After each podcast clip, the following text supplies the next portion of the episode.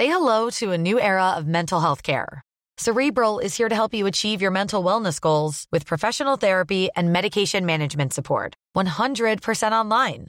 You'll experience the all new Cerebral Way, an innovative approach to mental wellness designed around you. You'll get a personalized treatment plan from a therapist, prescriber, or both in a safe and judgment free space. Your cerebral therapist or prescriber will outline a customized plan with clear milestones along the way so you can get to feeling your best. With Cerebral, you're not alone in your mental health journey. We're here to empower you to live a fulfilling life. So take that first step towards a brighter future and sign up today at cerebral.com slash podcast and use code ACasts to get 15% off your first month. Offer only valid on monthly plans. Other exclusions may apply. Offer ends July 31st, 2024. See site for details.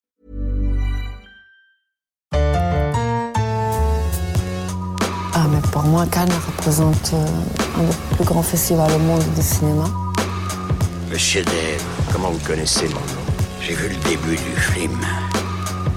C'est un scandale Un scandale Nous déclarons ouvert le 70e Festival de Cannes. Salut à tous, c'est David Honora, c'est Séance Radio spéciale Cannes. Avec nos ciné, retrouvez-nous ici toute la quinzaine sur séanceradio.com et le réseau Binge Audio. Et voilà, c'est le troisième épisode du podcast. On est, toujours à Cannes, on est toujours, euh, on est en meilleure forme même que dans l'épisode 2, en tout cas pour ma part. Et euh, aujourd'hui, euh, avec moi, j'ai j'ai deux charmantes personnes. D'abord, euh, Lucille Bélan, euh, qui est accréditée par Artistic Réseau. Salut Lucille. Salut. Euh, moi, je suis pas en meilleure forme. J'ai dormi 4 heures cette nuit, donc c'est pas terrible. Et Hugo Alexandre, mon acolyte de, de la newsletter calmos.net, qui, qui revient d'une séance de minuit hier soir. Donc, tu es en forme comment? Ouais, salut David, bah, euh, j'ai dormi 4 heures aussi, mais curieusement je suis, euh, je suis au taquet, donc euh, je, sais, je sais pas comment ça On est bien là, on, suite, on donc, est, on, est, on est chaud et on va parler aujourd'hui d'un- d'un d'un film qui était assez attendu et qui d'ailleurs a réuni une, une première projection presse complètement comble. Et euh, la- que j'ai raté d'ailleurs. tu t'es retrouvé refoulé. euh, voilà, donc j'ai fait la suivante. donc euh, voilà, la preuve que enfin, ça a été la, la première euh, projection avec celle d'Ogja le matin, mais qui là était dans la grande salle. C'est la première projection de presse du soir qui a, qui a vraiment attiré beaucoup de monde. Et donc c'était The Square de Ruben Östlund. Euh, The Square, c'est une, une comédie grinçante suédoise qui suit un conservateur de musée d'art contemporain et qui le place lui et son entourage dans une série de conflits moraux ou de situations qui permettent de, comme à l'habitude euh, de, ce que fait euh, ce, cinéaste, euh, euh, décrypter, investiguer, obs- observer les, comportements humains. Euh, qui veut commencer à en parler? Peut-être Hugo. Euh, ouais, euh, moi euh, j'avais vu euh, deux films de lui, donc un qui s'appelle Happy Sweden, qui est son premier, je crois, qui était un peu une sorte de film à sketch et qui Ouais. était déjà un peu dans, dans cette veine-là, euh, un peu euh, observer les comportements humains. Et après j'avais vu euh, Snow Therapy, donc qui est son avant-dernier, avant celui-là, où le pitch était très très très audacieux en fait. C'était un- une famille qui partait à, à la montagne au ski et en fait. à un moment, ils mangeaient euh, sur, sur euh, la terrasse d'un restaurant et en fait, il y avait une grande avalanche qui, qui, qui, euh, qui s'annonçait. Et en fait, le père partait tout seul sans, euh, sans, sans protéger ses enfants. Et en fait, euh, tout le film racontait comment ça se passait après, puisque finalement, la- l'avalanche était inoffensive. Et donc, du coup, il y avait un, un espèce de clash familial. Et en fait, je trouvais que dans ce film-là, le pitch était presque plus fort que le traitement. Et en fait, il diluait vachement cette idée-là. Et j'étais. bon, c'est quand même, c'est quand même fait très très intelligemment, donc euh, j'avais quand même plutôt aimé. Mais j'étais quand même euh, légèrement déçu parce que le pitch était vraiment plus fort que, que, que- que le traitement final. Et là, dans The Square, en fait, c'est un peu Snow Therapy, mais avec euh, 25, 30 fois, euh, 30 fois un pitch différent et une manière différente de. On est, on est presque plus proche de la forme euh, film à sketch de, de Happy Sweden, justement. C'est ça, mais avec quand même euh, un fil rouge qui est ce, ce- ce conservateur de musée euh, à qui il va arriver plein de choses. Donc il y a 3-4 intrigues parallèles, mais qui sont quand même assez cohérentes. Et en fait, euh, c'est- hyper drôle de voir euh, à chaque fois une situation différente où on peut, se, on peut reconnaître des, choses du quotidien. Euh, donc ça peut être euh, la gêne, euh, genre par exemple, à un moment il y a une interview euh, en public et il y a quelqu'un qui a le syndrome de Tourette. Et, euh, et donc, euh, comment réagir dans ces conditions? Est-ce qu'on continue à parler comme si de rien n'était ou est-ce qu'on est-ce qu'on fait attention à cette personne quand même qui, qui fait beaucoup de bruit, mais il faut quand même pas trop souligner le fait qu'il est malade, etc.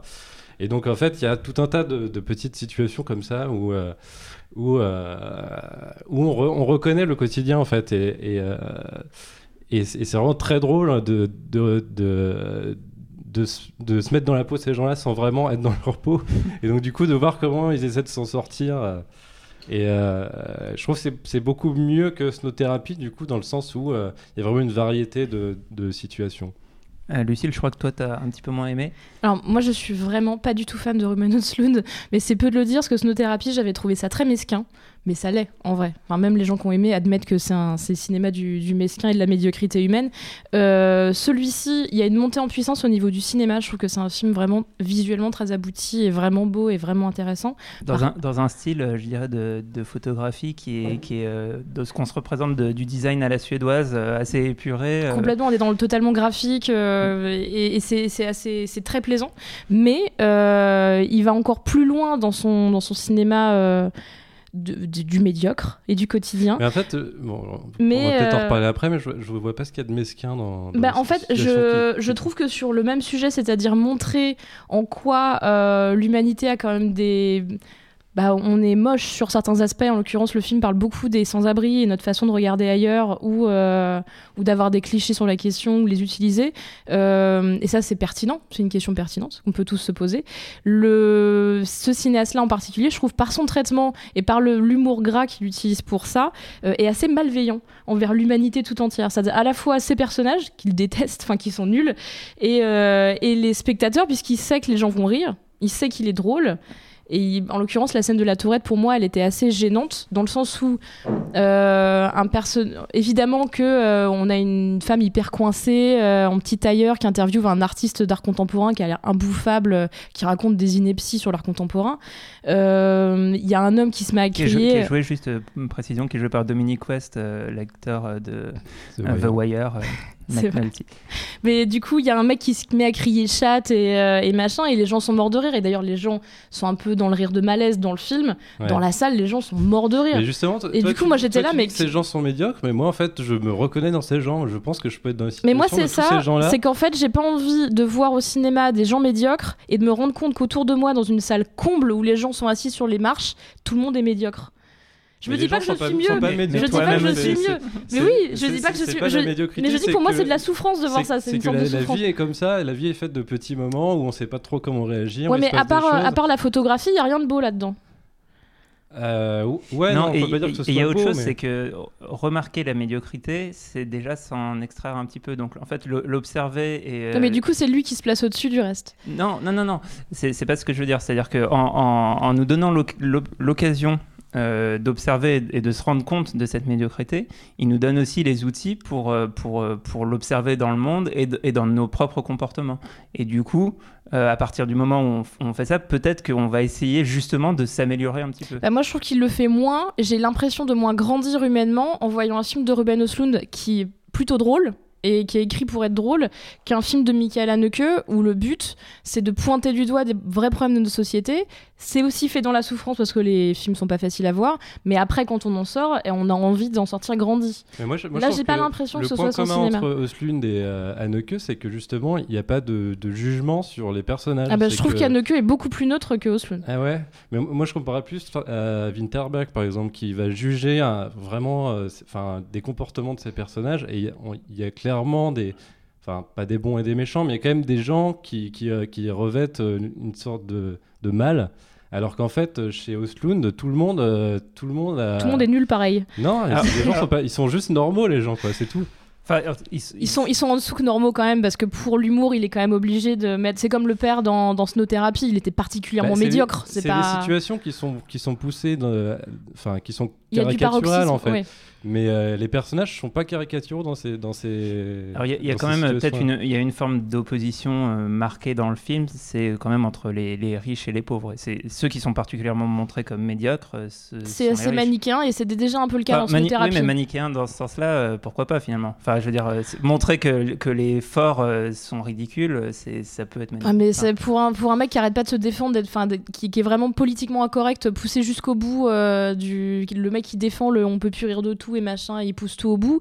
Là, euh, enfoncer une porte ouverte comme euh, les riches sont des cons et les pauvres sont des gens droits, euh, Bah, c'est un peu les pauvres, dommage. on les voit pas tant que ça en fait dans le film. Bah, il y a le sans, il y a, y a une scène avec un sans-abri en l'occurrence à qui il demande un service alors que le mec lui demande une pièce depuis le début du film et qui fait rien. Ouais, alors cette scène-là, c'est pas celle que je préfère effectivement. C'est un peu complètement outré. pas. Mais moi, je trouve qu'il y a des. Alors, pour revenir sur autre chose, parce qu'un des gros sujets du film, c'est aussi l'art contemporain. Il y a une scène brillante d'art contemporain qui pousse le malaise jusqu'au bout, mais le malaise de cinéma et le malaise de spectateur dans le bon sens, avec un artiste qui fait une performance euh, où il joue un grand singe dans une salle de gala où les gens ont des robes type Cannes et sont des, des- vieux euh, donateurs d'art contemporain et tout le monde est déstabilisé parce que le mec va jusqu'au bout et ça dure très longtemps et ça va très loin.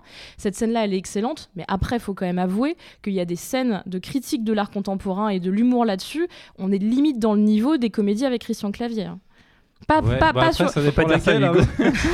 mais non, mais c'est-à-dire bien. que je trouve que c'est pareil. C'est facile de dire que c'est de la merde l'art contemporain. Je trouve Alors, que c'est pas pour- intelligent comme blague. Alors là, là là-dessus, euh, enfin j'avais deux, deux choses à dire. De- Déjà, juste une petite précision, c'est que la, la, la personne qui fait cette euh, cette euh, cette œuvre, on va dire, cette, Cette ce- performance. cette performance euh, happening, euh, c'est euh, l'acteur euh, Terry Notary qui est euh, qui est un mec qui euh, euh, fait énormément de motion capture. Il a bossé sur euh, La planète des singes, sur Avatar, etc. Donc Il est brillant, de- il est de le génial. voir, euh, de le voir travailler, euh, je veux dire, sans euh, sans l'image de Il synthèse est par-dessus. impressionnant. Moi, je pense que n'importe qui se retrouve dans cette Très, très situation. peur. Tu fais dans ton froc. Ouais, Et, complètement. euh, ouais, il a des, il a des sortes de, de, de prothèses. de qui- béquilles, des avant-bras. Voilà, ouais. prothèses béquilles qui lui permettent vraiment de marcher comme un gorille et on sent qu'il, a bossé le truc. et, euh, et donc, euh, il interrompt en fait un dîner de gala en, en, en- mettant en perspective le, le- fait que euh, face à la peur, euh, potentiellement, les, les gens viennent jamais au secours des autres et, pr- et préfèrent avant tout, peut-être par instinct de survie ou autre chose. Et là, on rejoint le thème de snow-thérapie, euh, sauver, enfin, chacun veut sauver sa peau. Il y a un truc que je voulais développer, c'est, pourquoi le film s'appelle The Square. Euh, c'est en fait le nom euh, d'une œuvre, euh, de, l'œuvre principale qui, est, montrée dans le film. En fait, tout le film raconte la préparation d'une exposition dans lequel euh, et, tout- et toutes les réflexions autour de la communication que va mettre en œuvre le musée pour, faire la promotion de cette œuvre. Et, le principe, en fait, c'est un, carré de, de 4 mètres sur euh, 4 euh, avec une inscription qui dit en gros que euh, à l'intérieur de ce carré, euh, tous les, tous- toutes les Tous les personnes hommes qui sont libres et égaux, sont libres euh. et égaux. Ce qui, en fait, euh, dans une démocratie euh, comme, euh, comme la Suède ou, euh, ou, la, ou la France, ou euh, enfin dans toutes les, les- la plupart des démocraties, euh, devrait être un principe qui s'étend bien au-delà d'un carré de 4 mètres sur 4. Et, euh, une des idées intéressantes dans, cette œuvre, qui à mon avis est, euh, et, on, sait que Ruben Östlund a lui-même euh, imaginé ce, ce- ce concept, donc d'une certaine manière fait lui-même œuvre d'art contemporain en imaginant des concepts qui ensuite sont, intégrés dans son film. Permet en fait de, renvoyer à ce- cette question un peu euh, absurde et, et de montrer que on, fi- enfin, finalement, il y a- y, une fuite euh, morale de, de- des personnages du film euh, qui, en fait, oublient euh, de rapporter à leur vie quotidienne et à leur propre comportement ce qu'ils projettent dans des choses conceptuelles. Et en Et- particulier le, le conservateur, puisqu'il n'arrête pas de se, de se vendre comme humaniste et comme mec qui défend ses idées hyper fort.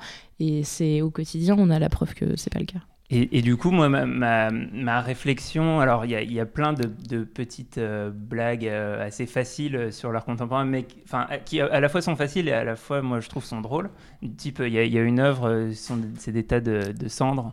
avec à un moment le, mec qui fait le ménage avec une petite machine se retrouve à, à slalomer entre les tas et aspire la moitié. Enfin bon, il y a, ce genre de situation qui effectivement rend, rend ridicule le, euh, le, dispositif. Mais Oui, euh, Et puis par ailleurs, il, 'fin, il approuve quand même l'art contemporain parce qu'il y a cette fameuse scène avec euh, l'homme singe là, et puis finalement son film. est- Oui, mais non, parce que cette scène, cette de- scène est angoissante. C'est vrai que vu comment elle finit, on peut quand même se poser la question de savoir euh, s'il valide ou pas l'œuvre. Moi, je la trouve le- extrêmement le- pertinente. Le film a- mais... a pas de second degré sur cette scène-là. En fait, il, Ouais. il présente une, une performance, mais euh, comme, si, comme si on la voyait vraiment. Et finalement, ce qui a retiré de cette scène-là, c'est euh, c'est c'est la, c'est la performance. Et en fait, dans, cette scène-là, il, il- il montre qu'il approuve l'art contemporain puisqu'il il est en train d'en faire. Mais à plein de le- niveaux, moi, c'est ce qu'il fait avec The Square et, euh, et- et effectivement, comme David disait, certaines œuvres qu'il a, qu'il a lui-même créées et qui sont vraiment intéressantes. Je trouve vraiment, moi, ça me dérangerait pas de les voir au centre Pompidou, ça, pas du tout. mm. Euh, c'est pour ça que je comprends pas du tout pourquoi à côté il se sent obligé de faire de l'humour gras pour dire que c'est un truc de riche mécène euh, stupide qui achète des tas de gravier quoi. Mais parce que c'est vrai. Enfin, je veux dire que c'est- aussi un, aussi une composante du truc, c'est-à-dire que euh, il, montre aussi euh, le recul qu'il a lui-même euh, et, et- et ce qu'on peut même appliquer à son film. C'est- c'est- C'est-à-dire que toutes les critiques que tu portes à son film ou le ou le fait même de se dire Enfin, quand, quand Hugo disait que, que c'est remarquer des situations de la vraie vie, au fait, en fait, il, fait œuvre d'art en ne faisant rien d'autre que reproduire des situations de la vraie vie. Ouais, Euh, et puis je trouve que c'est pas si. euh, Enfin, il y a- il y, a des, des scènes qui se basent sur le fait que parfois l'art contemporain c'est un peu du bullshit, qui sont hyper bien faits au niveau euh, comique en fait. Il y a notamment une scène où il est en train de s'engueuler avec une meuf avec qui il a couché, et en fait de- derrière, euh, à l'arrière-plan, il y a une espèce d'installation avec une pile de chaises. Qui fait euh, toutes, les, toutes les 15 secondes un espèce de gros bruit, un gros blam comme ça. Et en fait, Hyper long en tout le plus. chant contre chant où t'entends toutes les 15 secondes cette espèce de bruit. De Et fracas. toutes les minutes, il y a un, un bruit encore plus fort qui fait sursauter tout le monde. Et c'est, euh, enfin, je trouve que c'est, enfin, Mais il maîtrise complètement les ressorts comiques euh, et d'ailleurs la salle rit beaucoup euh, et, c'est, on peut pas lui reprocher ça mais c'est vrai que mais d'ailleurs tu t'as parlé de ce personnage de la meuf avec qui il a couché qui est Elisabeth Moss et qui est assez sous-utilisée dans le film vu l'actrice que c'est mais qui joue extrêmement bien son personnage qui est vraiment super drôle. Et, euh, et non euh, en fait Eli- moi ce qui- Elisabeth Moss, qui est, pardon, qui est dans Mad Men, qui était dans The West Wing et qui est aussi dans la série euh, Top of the Lake de Jane Campion, dont tu nous avais euh, recommandé euh, la vision dans la première émission. Exactement. Et, euh, et je, non, je, je- moi en fait le truc c'est que j'arrête pas de dire qu'il y a des trucs qui sont bien parce qu'il y a des trucs qui sont vraiment brillants. Et je, le, mais je pense que quelque part. film, en Mais non, mais non, je l'aime pas et je, le, je crois que je l'aime encore, j'aime encore moins. J'ai reporté toute ma haine de ces trucs sur ce réalisateur parce que euh, parce que je peux pas cautionner ce qu'il fait derrière pour moi. Il y a trop de choses qui me gênent, il y a trop de choses qui. Non, alors c'est vrai qu'il y a- il y, a des scènes un peu plus. Effectivement, la scène de la tourette, c'est, c'est un truc on se marre de ça depuis 15 ans, depuis que quelqu'un a découvert C'est que ça existait. et c'est compliqué Et parce c'est un que peu on est vraiment sur la euh, vanne pipi caca et des insultes et on peut pas rigoler Mais pour, de. deux, pour deux, trois scènes comme ça, t'as quand même des trucs très, très, très, très forts, très, Sauf, très sauf aigus, que dans la, dans la scène de la tourette, euh, il y, a, il y a deux. Enfin, il y a, y y une manière en fait de- de- de- d'intégrer le truc, avec notamment euh, la réaction de quelqu'un dans le public euh, qui, qui dit non mais arrêtez, euh, c'est euh, une condition euh, neurophysiologique, euh, euh, vous, devriez respecter, etc. Et en fait, euh, le, tout le, tout- toute la comédie de cette scène repose sur le fait que euh, ça se situe dans, dans, dans, dans un groupe de gens qui savent très bien qu'il faut pas rire de ça. Et, et, et que. Et, et justement, tout le monde essaye de rester, euh, calme et, euh, et de, tout le monde en fait joue sa, son, apparence sociale dans cette scène. Et c'est ça qui. euh, et, et, et alors, il y a une forme de, de dispositif qui ça peut poser question, mais également le spectateur dans la salle. C'est-à-dire que, en fait, c'est un film où on se pose énormément de questions. Et deux types de questions. Une qui est qu'est-ce que je ferais dans cette situation? Et la, la deuxième question, qui est vraiment une question de spectateur, c'est à quel moment il faut que je Si- Parce que, Non, mais il y, a- il y a vraiment ça. C'est-à-dire que, par exemple, dans, dans- dans la scène de, de Tourette, alors, par, par exemple, il y a un vrai, un vrai gag, je continue à, à- à développer cette scène, où euh, au, au début il part sur les mêmes insultes, euh, euh, monte tes nichons, machin, et à un moment il y a, y a une variante où il dit Camelto. Et ça vient de nulle part et c'est drôle. C'est enfin. Mais ça c'est clairement le petit truc rajouté en plus euh, qui fait que ça, ça, rajoute du décalage à la scène. Et, et, et, voilà. Et, donc, je trouve que c'est un film qui, euh, bah, qui, gagne clairement à être vu en salle avec un public justement parce que ça pose des questions d'interaction de, de, de, sa propre représentation sociale. Et, euh, effectivement, voilà, on, on, on, joue aussi soi-même. Euh, on participe euh, à, ce qui est en train Pour moi, c'est un film qui fonctionne un peu comme les élections, c'est-à-dire au lendemain d'élections avec des résultats déplorables, on regarde son voisin en se disant j'espère qu'il n'a pas voté euh, ce qu'on veut pas qu'il vote. Et là, c'est pareil, on se retrouve à côté de son voisin de siège, on fait j'espère qu'il a pas rigolé à cette blague horrible où il a dit le mec a dit chat alors qu'il est malade. Et c'est un peu ça. Moi, j'avais des gens qui étaient mais morts de rire à côté de moi, à des moments incongrus. Je, je, me, dis pas du tout ça parce que c'est un truc qui est, qui, qui, qui est pas réfléchi, quoi. C'est un, un, truc qui part de. Je suis d'accord, mais c'est un truc émotionnel en fait. pas, C'est comme si tu disais euh, j'espère que ce mec a pas pleuré à cette scène, ce, serait ridicule quoi. Non, mais en plus, en plus on ou dirait... Ou l'inverse, tu veux traquer les gens qui n'ont pas pleuré à la rap. c'est ça On va faire ça pour juger les gens. Euh, mais donc, ce qui est, on, vient, on vient quand même de, de, parler pendant un long moment d'une comédie au Festival de Cannes et donc de rire, ce qui est, ce qui est pas si, euh, ce qui est pas si fréquent. Euh, et est-ce qu'on peut du coup parler un peu de, ce qu'on a vu d'autre, de ce qui nous a plu, de ce qu'on n'a pas aimé ben, Moi, j'avais ri le matin à Okja, qui est, qui est, quand même très drôle aussi hein, comme film. auquel on a consacré toute une émission. ouais, j'ai écouté, mais je voulais, juste appuyer, appuyer, le propos pour dire que c'était très bien, que c'était quand même une comédie aussi finalement. Ouais. Et euh, il, y en a, pas mal finalement des comédies cette année. Il y a, il y a Le Clair de Nuit que j'ai pas vu d'ailleurs. Alors, moi, c'est une comédie, puis c'est pas une comédie, on peut pas dire. Mm. Euh, c'est pas la gaudriole quoi. C'est une comédie Claire Denis. Il faut la définir comme ça. C'est comme, un, comme un drame de Franck Dubosc, tu vois. Exactement. Et après, moi, j'ai beaucoup ri, hein, mais, euh, mais là, c'est pareil, on est dans le rire un peu spécial. On est dans le rire de. Bah là, Claire Denis, pour le coup, montre des personnages qui sont euh, des vrais salauds et, euh, et où on rit jaune beaucoup. C'est un rire jaune, le, rire de Claire Denis. C'est un rire de, c'est un rire de ces gens sont des monstres. J'espère que je suis pas pareil. Et à la fin, on rit un peu parce qu'on se dit merde, je suis quand même pas si loin. C'est pas tout à fait pareil. Ça, marche un, peu mieux. Bah, ça marche un peu mieux pour moi que Robin C'est quand j'ai vu ce film avec. ils sont tous mais d'une nullité absolue. On a des Parisiens qui se baladent dans la campagne et qui disent oui. Alors les paysans du XVIIe siècle, euh, ils appréciaient beaucoup moins que nous euh, ces arbres morts euh, dans un champ. C'est complètement con. Et, et, d'autres moments de terribles. Xavier Beauvois fait un banquier ah, de, de Il est absolument odieux. Il est, il est immonde. il est horrible. Et où il demande des olives sans gluten dans un bar et où il maltraite Juliette Binoche sexuellement. C'est un enfer ce perso et, euh, où elle-même dit qu'elle ne jouit que parce que c'est un connard. Euh, c'est un peu pareil avec nous. C'est un rire de, c'est un rire comme ça. C'est un rire euh, de ah là là, c'est vraiment quand même un peu des cons, mais je sais que là pour le coup c'est des vrais travers que, que j'ai. Je me sens moins mal avec ces travers-là des olives sans gluten qu'avec ceux de Ruben Östlund. Peut-être que c'est moins violent. Hugo, on parlait en intro d'émission du fait que tu étais allé à une séance de minuit, donc qui, qui, commence pas vraiment à minuit d'ailleurs les séances de minuit. Oui, alors comme j'étais en retard pour voir The Square, je suis sorti à minuit 29 de The Square et la séance de minuit était à minuit et demi. bon, c'est déjà c'est bizarre. Et en plus, donc je suis arrivé, euh, j'ai couru les marches 4 euh, à 4 pour arriver à la séance de minuit. Donc je suis arrivé à 35 et en fait, euh, il n'y avait aucun problème. Ça, Mais ces films commencent toujours super en retard. Et en fait, hein. ça a commencé à 1 heure. Et, quelques... et ce qu'il faut dire, c'est que ça commence à 1 heure et les films durent 2 heures. Et donc, et donc le film, c'est A Prayer Before Dawn de Jean-Stéphane Sauvert, donc un film français tu peux nous le raconter Ouais, en fait, ça se passe euh, en Thaïlande. C'est un, alors c'est un film d'un Français, mais c'est, euh, ça, raconte l'histoire d'un d'un Anglais, d'un boxeur anglais qui se fait euh, emprisonner en Thaïlande et donc qui qui découvre une prison dans un pays donc il, il connaît absolument pas la langue, donc des espèce de côté. Euh, Lost in Translation Mais dans les prisons thaïlandaises. Et en fait, euh, bah, ça passe un peu tous les, tous les clichés euh, en vue du, film Univers carcéral. Donc il y a des gens qui se font violer dans les toilettes. il y a des trafics en tout genre, etc. Donc en fait, c'est un film où il y a ça dure très longtemps, ça dure deux heures et ça paraît en durée 8. C'est vraiment affreux. C'est que, que des hurlements, des grognements.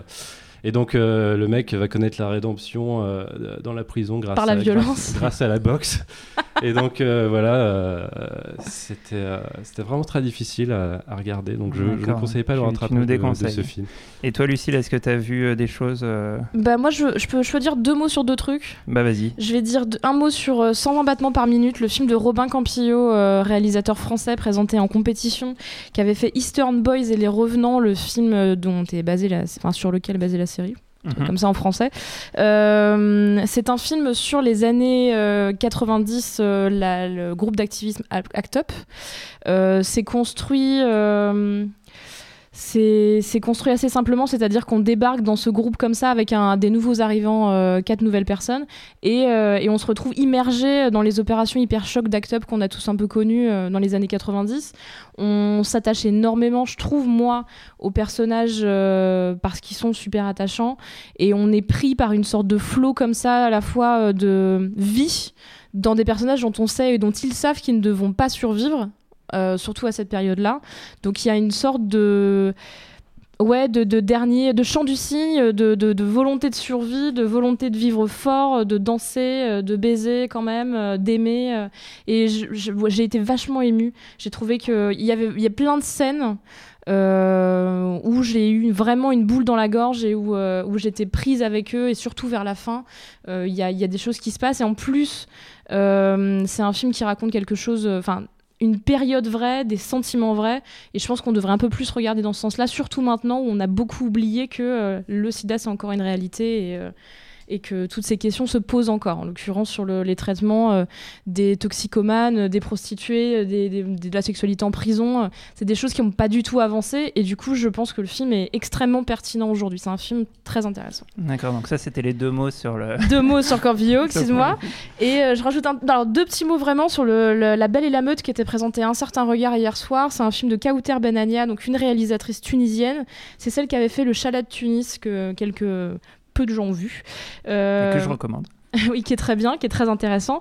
Et là, du coup, elle fait un pur travail de fiction euh, où elle raconte l'histoire d'une jeune fille qui, euh, pendant une soirée étudiante, se fait violer par euh, des policiers et euh, passe une nuit d'enfer euh, à essayer de porter plainte euh, et à essayer de faire reconnaître son viol et à s'en sortir. Euh, c'est un film qui va très loin dans l'absurdité totale du système, euh, que ce soit l'hôpital public, l'hôpital privé, la police, euh, la famille, il n'y a, rien qui va à aucun moment. Et, euh, on est pris dans cette spirale euh, en chapitres comme ça, avec, des plans séquences qui se suivent. C'est hyper prenant. Et le film n'est pas extrêmement abouti visuellement. euh, c'est d'assez mauvais goût, c'est assez euh, outrancier. Mais, euh, en termes de rythme, en termes de force, et en termes de force de propos, euh, on y est complètement. Quoi. Ça marche très bien. Et c'est très politique. D'accord, donc euh, La Belle et la Meute euh, et euh, 120 battements par minute. Euh, bah voilà, c'est fini pour, euh, pour aujourd'hui. On revient très vite. C'était Séance Radio spécial Cannes avec Nos Ciné, une émission de Séance Radio, la web radio du cinéma en partenariat avec Binge Audio. Au revoir, à bientôt. À bientôt. À bientôt.